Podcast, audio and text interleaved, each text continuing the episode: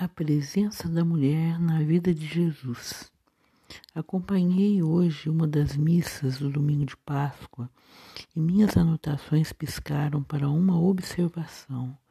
O padre chamava atenção para a presença forte de mulheres à descoberta de, da ressurreição.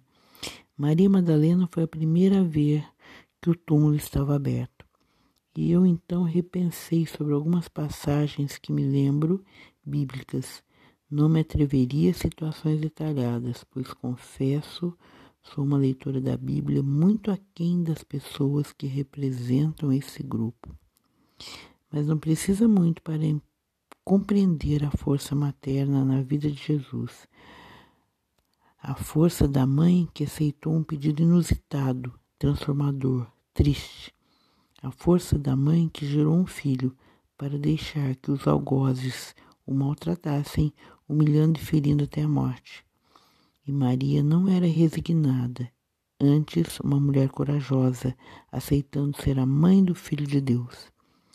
Jesus não se cercara de fragilidade. Falamos da forte presença feminina na vida de Cristo. Atire a primeira pedra, aquele que nunca pecou, referindo-se à violência contra Maria Madalena. E então Madalena não era mais a culpa, o dolo passou a pertencer à humanidade, que trabalha muito para conseguir provar sua culpa ou sua inocência. Em muitas descrições bíblicas, a presença feminina é muito marcante na vida de Cristo. Chama meu coração a presença das carpideiras, que cumpriam a missão de cantar seus mortos. Elas o lavaram, perfumaram, cobriram-lhe com vestes limpas em meio a seus cânticos de entrega. Verônica marca nossos corações com seu lamento em forma de cântico.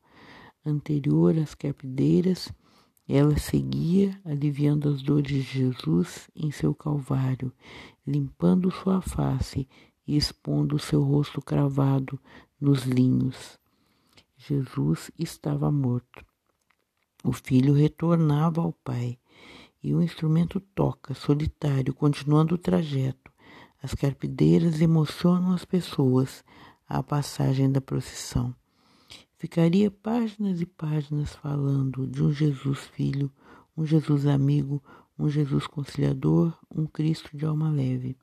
Entraria em devaneios sobre um Cristo gerado, protegido, amado pelas mulheres fortes de seu caminho mas basta saber que houve um Cristo, nascido da mulher mais corajosa da história da humanidade.